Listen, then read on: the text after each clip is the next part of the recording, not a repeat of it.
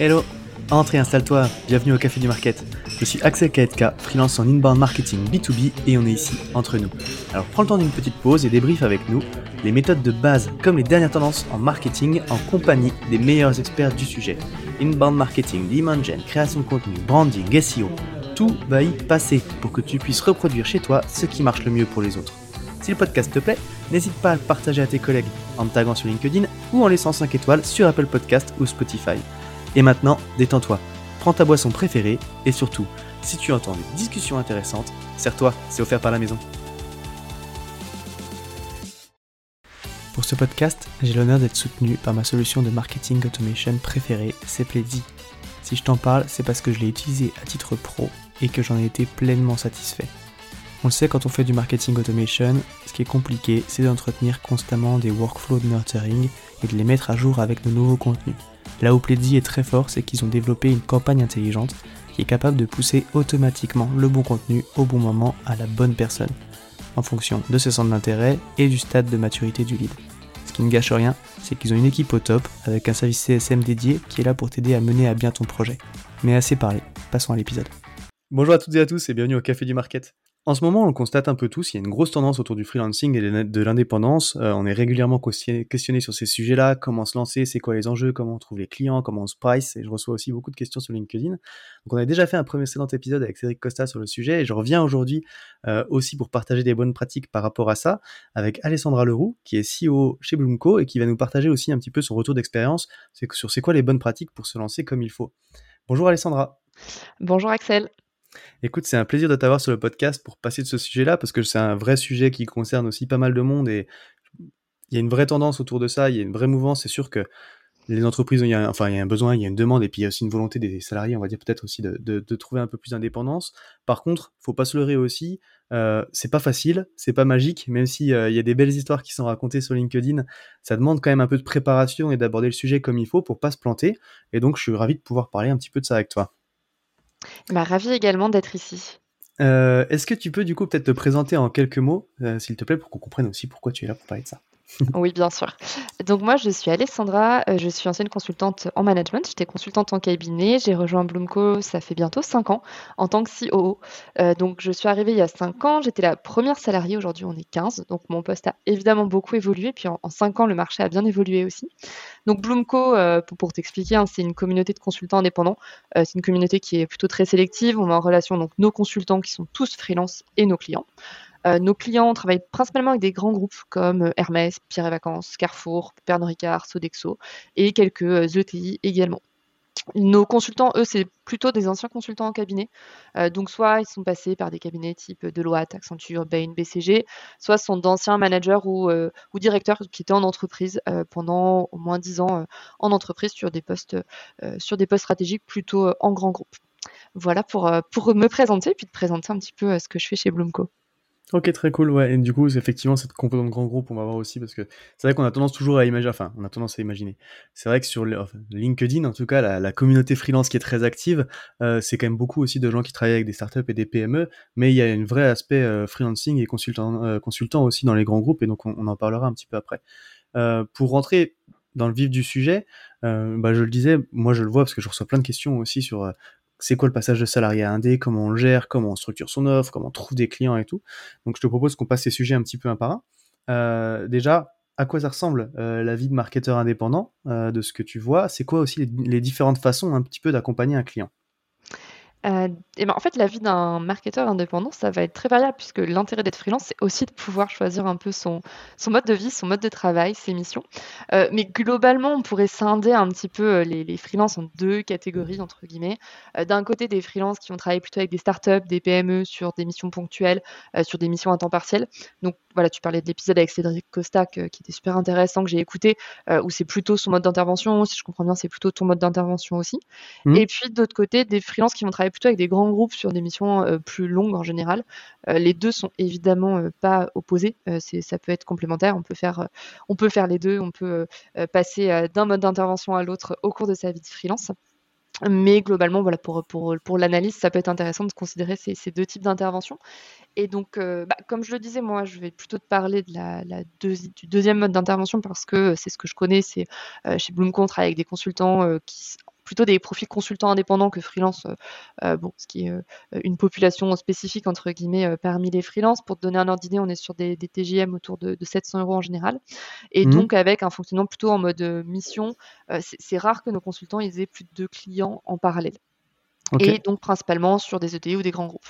Euh, donc chez Bloomco, la vie d'un consultant indépendant en marketing, euh, ça va être finalement euh, assez proche de ce qu'on pourrait avoir en termes de, de mission que si on était consultant en cabinet ou bien si on était salarié chez le client, mais avec la flexibilité et les avantages du freelancing. Euh, peut-être pour te donner quelques exemples qui vont être un peu plus parlants euh, sur bah, les projets hein, que, que, nous, on a, que nos consultants ont récemment accompagnés. Euh, par exemple, on a une de nos consultantes qui accompagne Citadium, qui fait partie du groupe Printemps que tu dois mmh. connaître, mmh. sur toute la définition et le lancement du premier programme de fidélité. Donc ça, c'était une mission de plus d'un an à temps plein, par exemple, qu'elle okay. a faite. Euh, depuis deux ans, on accompagne un acteur de la grande distribution pour le lancement d'innovation e-commerce, tout ce qui va être innovation autour euh, du drive, du, euh, du site e-commerce, de, des produits en vrac, etc., accessibles via le e-commerce. donc ça, pareil, en mission long terme de deux ans. concrètement, c'est une mission qui aurait pu être internalisée s'ils avaient eu les compétences en externe. ça ne veut pas dire que le, consultant a un, job de, salarié, hein, mais c'est plus en termes de, de contenu de mission. Mmh. Et euh, dernier exemple, euh, cette fois c'était plus une mission au forfait, euh, une, de nos consultantes qui a réalisé tout l'audit de la stratégie marketing digitale d'une ETI dans le secteur des cosmétiques. Et là c'était une mission d'un mois à temps plein. Donc une mission, une au forfait. Voilà pour donner quelques exemples sur les, projets qui peuvent être accompagnés et sur les types de projets qu'on retrouve dans des grands groupes ou des ETI. Ok. Euh, ouais, c'est intéressant, comme tu dis, effectivement, dans, les grands. Bah, enfin, on, en parlait avec Cédric qui a fait référence, et c'est vrai que, enfin, moi, je travaille essentiellement, par, par exemple, avec des, bah, des, des, petites boîtes, des startups ou des PME où il n'y a pas de marketing, c'est du early stage. Donc, c'est vrai qu'au début, moi, je travaillais beaucoup au projet, euh, sur des missions assez courtes, sur un, sur un petit spectre pour mettre en place des trucs. Euh, petit à petit quand même, tu vois, c'est possible aussi d'avoir des missions à long cours sur ce type de, de clients-là, parce que moi j'ai un ou deux clients avec qui j'ai travaillé un mois, euh, un jour par mois, par semaine, pardon, sur, euh, sur plusieurs mois.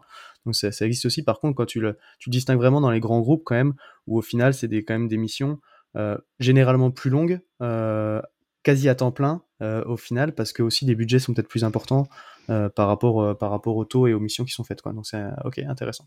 Donc on va se consacrer un petit peu plus du coup sur sur cet aspect-là. Effectivement, comment travailler avec des grands groupes quand on est quand on est indépendant dans la suite de, dans la suite de l'épisode.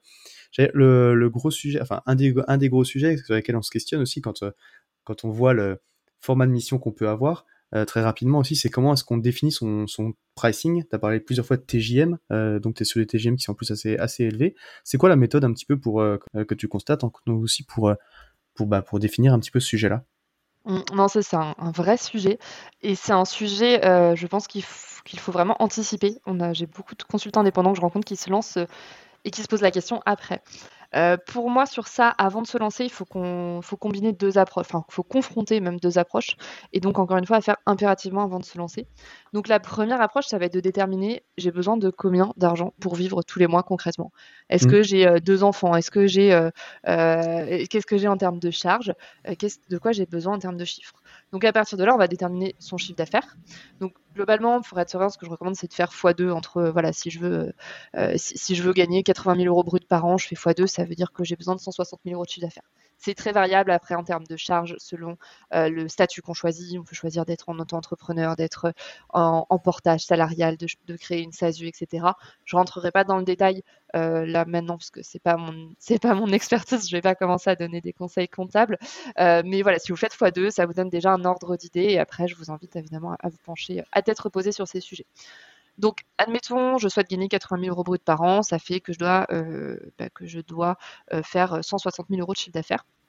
Si je facture 180 jours dans l'année, ce qui est plutôt pas mal, hein, si je me lance 180 jours, c'est même, une moyenne plutôt euh, très haute.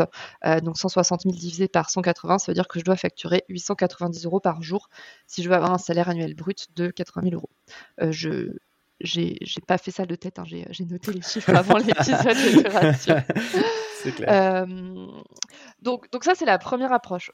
et en fait, il faut la confronter au marché. Parce qu'une fois que j'ai fait ça, bah, est-ce que je vaux 890 euros euh, par jour? Et est-ce que je vais pouvoir facturer 180 jours dans l'année, en fait? Mmh. Donc, il faut la confronter au marché. Et là, euh, bah, ça va être important de se rapprocher d'autres freelances pour en parler, pour, pour, comparer. De communautés comme Bloomco, justement, comme Bloomco ou d'autres communautés d'ailleurs, hein, parce que je parle de Bloomco parce que, parce que j'y travaille évidemment, mais il existe énormément de communautés de freelance toutes ne sont pas faites pour tous les freelances. Chez Blumco, je vous l'ai dit, on, enfin, on est sélectif euh, parce que l'idée, c'est d'intégrer dans la communauté des consultants auxquels on va pouvoir proposer des missions.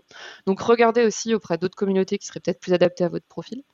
Et euh, par exemple, Malte aussi, c'est intéressant parce mmh. que Malte, euh, la plateforme, elle est ouverte. Donc, en fait, on peut aller voir tous les profils des consultants et voir les TGM qui sont indiqués alors, à prendre avec des pincettes, parce que ce n'est pas, pas, parce qu'on indique un TGM sur Malte que c'est le TGM qu'on facture, euh, qu'on facture vraiment. Donc, TGM, je ne sais pas si je l'ai dit d'ailleurs, c'est taux journalier. Euh, mmh je, voilà, si, tout le monde n'est pas à l'aise avec ce vocabulaire-là. Euh, donc ça, ça va être vraiment important donc, de confronter cette approche. Et donc, une fois qu'on a confronté ces deux approches, on peut décider si ça vaut le coup ou non de se lancer. Donc ça, c'est vraiment en amont. Et puis après, évidemment, au fur et à mesure de sa vie de freelance, on va faire évoluer ce TGM sur différents aspects. Euh, on, va le faire évoluer parce que on va pas facturer la même chose effectivement à un grand compte qu'à une startup euh, early stage qui vient de se lancer et qui a, euh, qui, a peu de budget ou qui a peu l'habitude de prendre des, des, consultants indépendants. On va pas facturer la même chose si le client nous, nous demande 5 jours de travail ou si c'est euh, un an de mission, euh, où évidemment euh, on va faire, on va faire des, TGM plus bas sur des missions longues.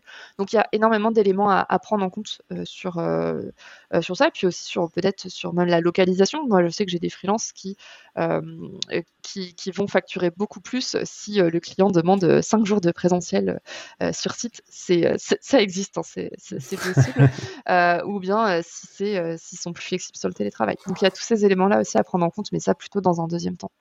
Ah, c'est marrant, tu vois. Enfin, c'est T'as décrit exactement le process par lequel je suis passé, donc ça va, c'est cool. Je me dis, j'ai pas fait trop n'importe quoi, mais c'est vraiment comme ça que j'ai procédé moi quand je me suis euh, avant de me lancer. C'est combien je veux gagner, combien je veux avoir dans ma poche en fait tous les mois, et puis à partir de là, euh, du coup, ça m'a donné un chiffre annuel euh, en me disant, ok, bon, du coup, je l'ai gonflé un petit peu parce que enfin j'ai mis les charges et tout dedans, comme tu l'as dit. Et puis après, je me suis dit combien de jours je voudrais pouvoir travailler par semaine, quoi. ça m'a donné un nombre de jours euh, à l'année. Mais du coup, ça m'a servi. J'ai divisé mon chiffre d'affaires par le nombre de jours. Ça m'a fait une estimation de TJM, quoi. Euh, et puis après, j'ai comparé sur Malte avec des profils qui étaient un peu similaires aux miens pour voir ce que les autres affichaient, quoi. Euh, puis bon, bah voilà, effectivement. Donc tu vois, c'est pour le coup, je suis vraiment passé par ce par ce process-là, en tenant compte effectivement que bah du coup, euh, tu vas peut-être pas vendre tous les jours que tu as prévu de travailler. Enfin, tu vois, moi, je t'ai dit, je t'ai dit, ok, bah genre trois trois jours par semaine pour des clients toute l'année, tu vois, ça fait X jours quoi, en sachant qu'effectivement, bah je les vendrai peut-être pas tous. Il y a des moments où ce sera plus, il y a peut-être des moments où ce sera, certainement des moments où ce sera moins. Euh, et que donc bah, il faut il faut gonfler un petit peu le TGM pour compenser les moments où tu travailles pas quoi et, euh, euh, si je peux, je peux compléter, je dirais aussi qu'il faut bien différencier les jours travaillés des jours facturés. Parce que des, des, et ça, euh, c'est il faut vraiment l'anticiper. Il y a des jours où on va devoir travailler pour, bah, pour trouver des clients, mmh. pour passer des entretiens, pour faire des, des, des, propositions commerciales et, mais c'est pas des jours qu'on va, enfin, que les consultants vont pouvoir facturer en fait. Mais il faut quand même le prendre en compte. C'est pour ça que euh, bah, quand on est en euh, convention Syntec, en cabinet de conseil, c'est 218 jours par an euh, qu'on travaille. et donc le reste, c'est des week-ends ou, des congés ou des RTT. mais en fait, il faut pas viser 218 jours de travail. Même là, dans mon exemple, je donnais 180 jours. C'est beaucoup, 180 jours mmh. de facturer dans une année. en tout cas, quand on se lance en première année. Donc ça, faut, faut pas oublier de prendre euh, quand même quelques vacances.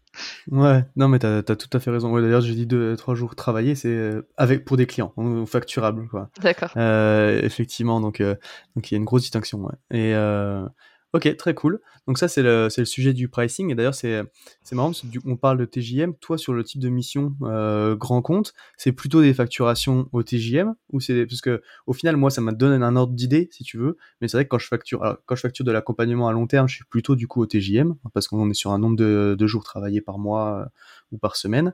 Euh, mais après, quand on est en mode projet, bah du coup, j'ai plutôt tendance à essayer de facturer un projet en moi, en calculant, tu vois, le, montant du projet par rapport au temps que j'estime y passer. Mais là, du coup, je parle plus trop de TJM, quoi.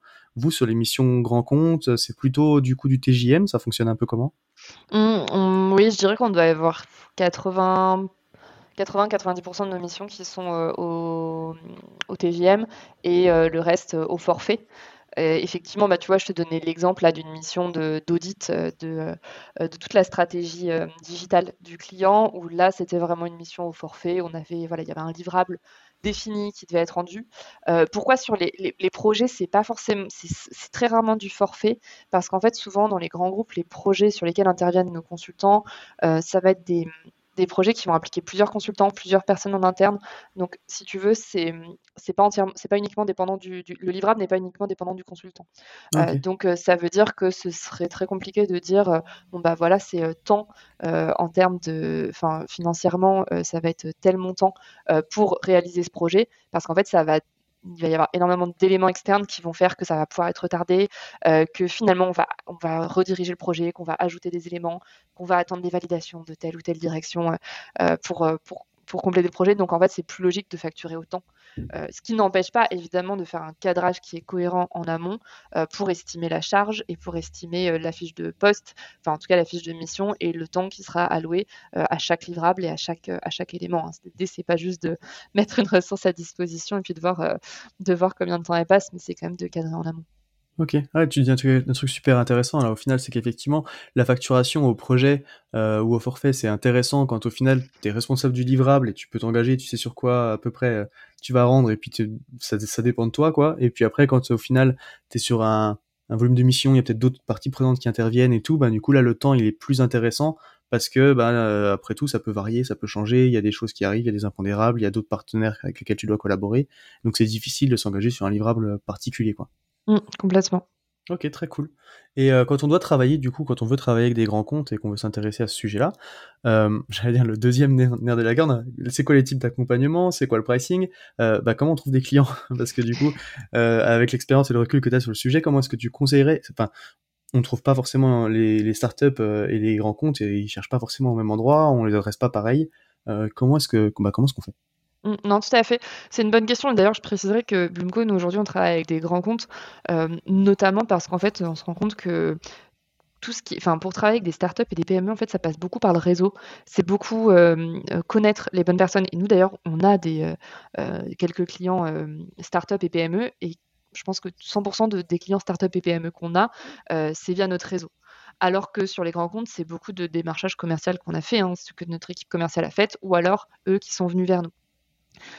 Euh, pourquoi je dis ça? Parce que c'est vrai que du coup, ça va pas être les mêmes, les mêmes stratégies. Et ce qu'il faut savoir, c'est que ces dernières années, en fait, les grands groupes, ils, euh, se sont, ils ont fait de plus en plus appel à des freelances. Donc ça, c'est bien. Ils sont vraiment démocratisés sur ça. Alors que euh, il y a encore cinq ans, quand je suis arrivée chez Bloomco, c'était, la première phase quand on rencontrait un client, c'était de lui expliquer ce qu'était un freelance et l'intérêt de travailler avec un freelance. Et la deuxième phase, c'était de le convaincre de travailler avec nous. Aujourd'hui, on n'en est plus là. Hein. Tout le monde sait ce que c'est des freelances, mais ils se sont beaucoup structurés aussi d'un point de achat, euh, notamment en référençant des communautés de freelance, euh, bah, comme Bloomco par exemple. On a, on a une quinzaine de contrats cadres avec des grands groupes, on est référencé euh, auprès, auprès d'une quinzaine de directions achats au, sein de grands groupes. mais ça veut dire quoi? Ça veut dire qu'en fait c'est très rare pour un consultant indépendant aujourd'hui de travailler en direct avec un grand compte pour des raisons, pour des raisons juridiques hein, notamment. Et puis, euh, bah, pour, te, pour te donner un exemple, nous, on a certains clients chez qui on a 30 ou 40 consultants en même temps. Donc forcément, euh, pour le client, c'est plus intéressant d'avoir un seul interlocuteur que d'avoir euh, ces 40 interlocuteurs. donc ça, c'est le premier élément. Donc, donc ça veut dire quoi? Ça veut dire que l'approche de prospection directe massive ne va pas fonctionner. Pour moi, quelqu'un qui veut travailler avec des grands comptes et qui se lance, je lui recommanderais trop trois axes en fait. déjà faire fonctionner son réseau pro et perso, contacter ses anciens employeurs notamment. Euh, je le vois souvent dans des consultants qui quittent des cabinets de conseil et ils retournent travailler pour le cabinet de conseil en freelance. Ça c'est très très euh, très très fréquent. Euh, on le sait pas forcément, mais les, cabinets de conseil ils travaillent avec énormément de consultants. Alors je mets des guillemets parce que en ce moment, c'est le, conseil n'est pas, enfin, je vais pas dire que c'est une crise, mais le conseil n'est pas à son, meilleur niveau là. Je dis en ce moment quand on enregistre le podcast là, en novembre 2023. Euh, mais euh, il y a encore un an, c'était globalement 15 euh, à 30% des missions réalisées par les cabinets de conseil qui étaient staffées avec des freelances. Et beaucoup qui travaillaient donc avec d'anciens de leur propre cabinet qui avaient mmh. démissionné et qui étaient freelance. Donc ça, c'est vraiment le premier point, faire fonctionner son réseau pro et perso. Parce que les rares cas que j'ai vus de consultants indépendants qui travaillaient en direct avec des grands comptes, c'était parce qu'ils connaissaient quelqu'un aux achats, quelqu'un à la direction. Le deuxième, ça va être développer son réseau euh, d'indépendants, euh, soit sur les mêmes métiers euh, que le sien, soit sur des métiers complémentaires pour se faire des, passes décisives, entre guillemets. Mmh. c'est quand même souvent, quand on commence à être un peu connu, à avoir, à avoir pas mal de, clients, de missions, que, que, le consultant va être obligé de refuser des clients. et donc ça, ça, et je crois que Cédric en parlait d'ailleurs dans, dans l'épisode aussi. donc ça, c'est super intéressant d'avoir un réseau de freelance et de pouvoir en fait bah, dire, bah voilà, moi je suis pas dispo, mais tu peux, tu peux contacter telle personne. Mmh. Et le dernier point, bah, se rapprocher de communautés d'indépendants et de se rapprocher des bonnes communautés. C'est ce que je disais tout à l'heure, j'insiste sur bonnes communautés, parce qu'il y a beaucoup de communautés de consultants indépendants et toutes ne sont pas faites pour tous les profils. Donc ça, ce serait mes trois axes. Et surtout, je recommanderais aussi de travailler son CV. Pas une plaquette de présentation de l'offre, vraiment un CV avec des expériences détaillées sur plusieurs pages. Je pense encore plus dans les grands groupes ils sont quand même très attachés, notamment parce que du coup, dans les grands groupes, ça va passer par les, euh, directions achats ou par les directions RH, euh, qui vont faire parfois un premier filtre sur CV. Ils sont vraiment attachés euh, sur le CV classique. Moi, ce que je recommande, c'est d'avoir en première page un CV classique et sur les pages suivantes, le détail des expériences. Il ne faut pas hésiter à avoir plusieurs pages de, de CV quand on est freelance parce que justement, ça fait office de plaquette commerciale en fait. Et vraiment, j'insiste sur la notion de CV j'ai vu trop souvent des consultants qui passaient un temps fou à créer des plaquettes commerciales et à, finalement on, ne comprenait pas et euh, on avait du mal en fait à, comprendre le euh, à comprendre le parcours du consultant alors que bah, en tout cas sur, sur ce type de mission et sur ce type de client euh, c'est la personne qu'on va avec laquelle on va travailler qui est importante et pas et pas l'offre en tant que telle. Ok, c'est marrant parce que du coup, euh, alors effectivement, euh, je, te rejoins tout à fait sur les premiers points que tu mets en avant parce que, comme tu l'as dit, on en parlait avec Cédric, le réseau pour moi c'est le, le, premier levier. Euh, c'est par là que j'ai le plus de missions, tu vois, je pense sur, sur le chiffre d'affaires. Donc, donc c'est évidemment le premier truc à faire, quoi, et le premier truc à travailler. Et ensuite, c'est marrant parce que tu vois, au final, tu parles, toi, tu parles de, de détailler un CV. C'est vrai qu'on voit pas mal de gens qui se lancent un petit peu comme ça et qui qui vont travailler euh, un deck euh, de présentation, euh, qui font de belles des offres commerciales, un site internet et tout. moi le premier, hein, j'ai fait ça. j'ai commencé par faire un site internet, je pense, parce que bon, j'avoue que j'aime bien. les beaux logos, les trucs, ça m'a jamais servi la première année. le site internet aujourd'hui, moi ça me sert parce que dessus il y a le podcast, il y a l'annusateur et machin, il y a donc il y a tout le contenu que je crée autour. Mais mais pas du tout besoin de ça pour trouver les premières missions quoi. Toi, du coup, tu travailles sur les grands groupes, tu dis que c'est vraiment un CV détaillé au final qui fait, euh, qui fait office euh, de présentation commerciale, entre guillemets, et qui va faire le, premier filtre. Quoi. Ouais, parce qu'en fait, il y a plusieurs raisons à ça, mais même moi, si tu veux, quand, je reçois, des CV de consultants, en fait, c'est beaucoup plus facile quand tu as un CV parce que tu as l'habitude. Donc, du coup, en 30 secondes, ok, tu as compris le parcours de la personne. Quand tu reçois une plaquette commerciale, déjà, tu vas passer un temps fou à te demander, ok, donc elle dit qu'elle sait faire ça, ça, ça, mais est-ce qu'elle l'a déjà fait? OK, elle met des exemples de missions, mais c'était des missions en freelance, en CDI, ça durait combien de temps? Et, donc je trouve qu'en fait, tu as, un effort intellectuel entre guillemets à faire euh, qui n'est pas le même. Après, je pense que c'est pas adapté encore une fois à tous les profils et c'est peut-être pas tous les, enfin, tous les clients sont peut-être pas alignés avec moi là-dessus. j'avais mes premiers haters sur LinkedIn, c'était des personnes qui, qui m'avaient dit que c'était n'importe quoi de faire un CV quand on était freelance, euh, que c'était pas pour ça qu'on devenait freelance. Mais donc en tout cas, quand on veut se positionner en tant que consultant indépendant et, et vendre des missions de conseil, bah, c'est soi qu'on va vendre en fait. Donc effectivement, pour moi, bah, c'est pour se vendre soi-même, il faut, il faut qu'on dise bah, voilà pourquoi je suis pertinent, parce que j'ai fait 5 ans dans cette entreprise, 5 ans dans cette entreprise, que je suis freelance et que je sais faire ça, ça, ça. Et en fait, le CV, c'est vraiment pour moi l'élément qui va permettre de simplifier la vie au lecteur en face. Et ça n'empêche pas de mettre en fait sur les pages suivantes le détail des projets qu'on a fait. Au mmh. C'est pour ça que j'insiste vraiment sur cette dualité. Première page, c'est voilà mon parcours, voilà mon CV. Page suivante, c'est voilà ce que j'ai fait et en détail tous les projets que j'ai réalisés. Ce qui peut rejoindre finalement une plaquette commerciale, mais avec la notion du parcours en premier. Ouais, parce qu'en fait, euh, du coup, dans les, enfin, comme tu l'as dit, c'est, peut-être aussi lié au processus des grands groupes où au final, ils vont recruter euh, un freelance comme ils recrutent un salarié. Enfin, entre guillemets, on a toujours un peu, tendance à dire qu'ils ont du mal à bouger sur les process, sur les trucs comme ça. Et du coup, si tu sors du cadre euh, dans la façon de te présenter, tu, veux, tu risques de pas passer le premier filtre, en fait. C'est ça que tu nous dis.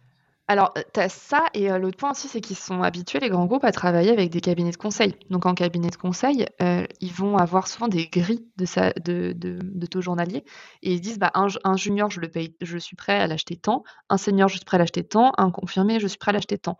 Et donc en fait, un freelance qui, qui dit bon bah voilà, je vais vous faire tel projet marketing et ben, parfois, tu te butes un peu aux achats qui vont dire: «Bah, d'accord, mais vous êtes, vous avez combien d'années d'expérience? Vous êtes junior, vous êtes, senior, vous êtes mmh confirmé?» pour savoir, en fait, où les placer dans les grilles. Donc tu as aussi cette notion-là. et mais oui, je pense que c'est lié à lié à ça. C'est lié au fait qu'il y a peut-être un des process qui sont calqués sur, sur sur les process pour, pour prendre des consultants en cabinet ou bien pour prendre des des salariés. OK. Ouais c'est vrai que enfin, je comprends que du coup, tu as eu des de l'opposition un petit peu sur LinkedIn par rapport à ça, parce que on a tendance à vouloir dire que, bah, parce que quand on est freelance, enfin, on on on se met aussi dans ce statut-là pour la liberté que ça apporte, euh, et de de pouvoir jouer un petit peu le le jeu avec les règles, qu'on a envie de jouer aussi, quoi. Et donc mais au final, si tu veux travailler avec ce type de structure-là et de grands comptes, bah, tu es quand même obligé de pour augmenter tes tes chances en tout cas, de rentrer un petit peu dans leur process, euh, et euh, et dans leur façon de faire. Enfin, de toute façon, au final, d'adapter aussi tes, tes process euh, à ce que recherchent les clients, quoi, pour pouvoir, euh, pouvoir passer les filtres, quoi.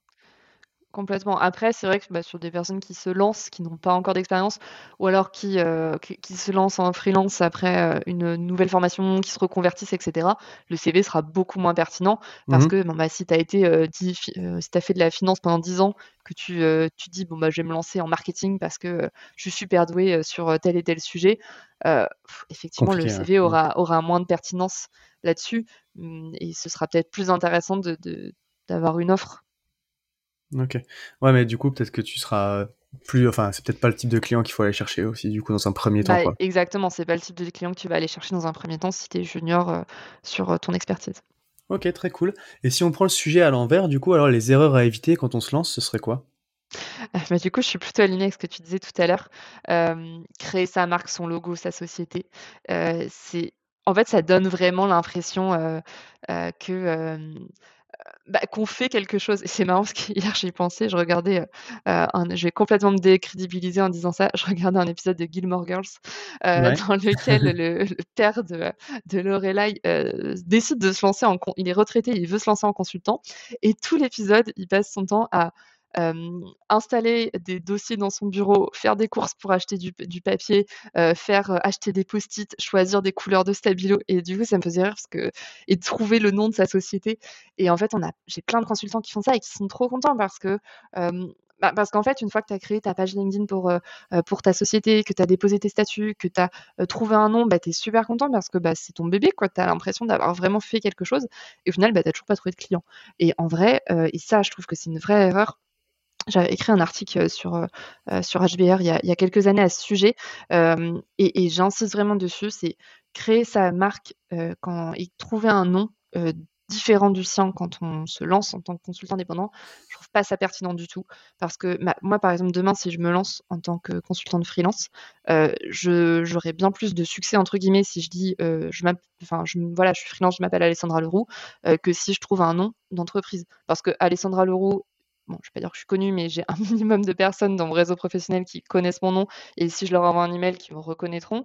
Alors que si je, crée un nom de zéro, ce ne sera pas le cas. Donc, donc vraiment sur, sur cet élément-là, je pense que c'est une perte de temps et c'est pas forcément efficace. Et souvent, j'ai l'impression que c'est des consultants qui n'assument pas forcément d'être euh, d'être freelance et qui vont, par exemple, sur LinkedIn, créer une page euh, consulting Leroux, par exemple, euh, et se mettre en CEO de, de ce cabinet. Et je, CEO du coup, de 1, ouais. ouais, et je trouve ça, franchement, je trouve ça dommage en termes de, de, crédibilité de se, d'avoir besoin de ça. Et puis en plus, après, bah, ça démultiplie du coup le temps passé. Si on reprend l'exemple de LinkedIn, ça veut dire quoi? Ça veut dire que on va communiquer avec la page de sa société et la page de son LinkedIn perso. ça veut dire qu'on va reposter. Et puis bon, personne n'est dupe en plus en face que sur, ça. Le seul point où ça peut être cohérent, c'est si on, veut si on se dit qu'on va recruter en fait des personnes et qu'on veut lancer un vrai cabinet de conseil. Mmh. Et encore, dans ces cas-là, c'est encore une fois, c'est pas urgent. Donc voilà, ça serait vraiment pour moi la première erreur euh, et la principale d'ailleurs. Après le reste, on en a, on en a parlé, euh, proposer une, une, plaquette difficile à lire plutôt qu'un CV.